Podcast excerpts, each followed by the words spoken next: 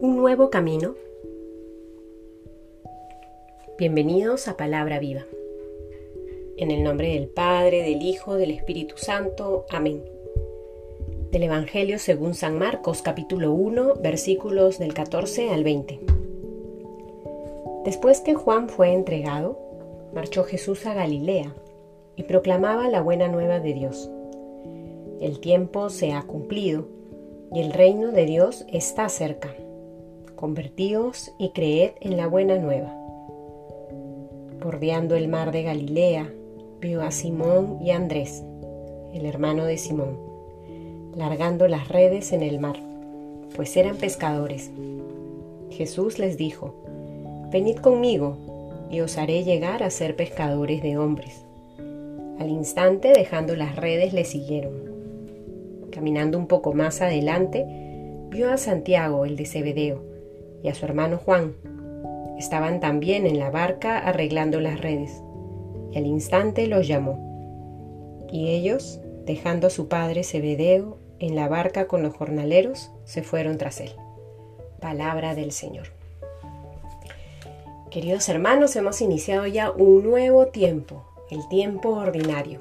El día de ayer concluíamos el tiempo de la Navidad celebrando el bautismo del Señor. Y hoy iniciamos un nuevo camino acompañados del Señor y de su palabra que siempre es lámpara para nuestro camino, para nuestros pasos. El texto que nos propone la liturgia el día de hoy es según el Evangelio de Marcos.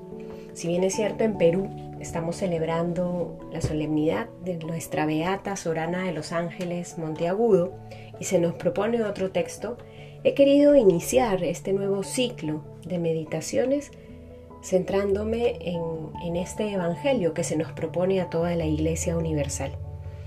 Y es que creo que el iniciar este nuevo tiempo ordinario poniendo nuestra mirada en el inicio de la misión pública de Jesús, nos permite también entrar a este misterio del cual somos parte y al que el Señor nos llama a cooperar, el de ser sus discípulos, el de ser sus apóstoles. Jesús inicia su predicación. El tiempo se ha cumplido y el reino de Dios está cerca. Convertíos y creed en la buena nueva. Hoy Jesús nos recuerda cuál es el sentido de nuestra vida cristiana. Conversión y fe. Conversión y creer en la buena noticia.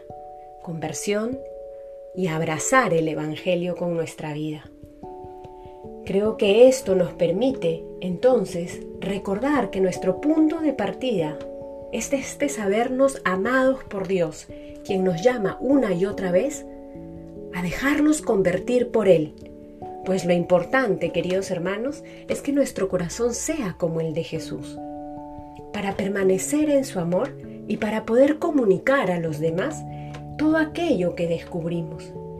El Señor Jesús inicia su predicación y Marcos nos va a contar en los versículos posteriores que llama a sus cuatro primeros discípulos, Simón, Andrés, Juan y Santiago. Hoy que iniciamos un tiempo ordinario, te llama a ti también a seguirle. Desde donde estás, si estás en el colegio, si estás en la universidad, si estás en el trabajo, si ya has conformado una familia, si eres consagrado en alguna comunidad, el Señor te vuelve a llamar hoy. Dice tu nombre y te llama para que estés cerca a Él y para que anuncies su amor a los demás. Que el Señor, queridos hermanos, nos conceda la gracia de responder a su llamado y que en todo momento podamos seguir caminando con Él, dejándonos iluminar por su palabra. En el nombre del Padre, del Hijo, del Espíritu Santo. Amén.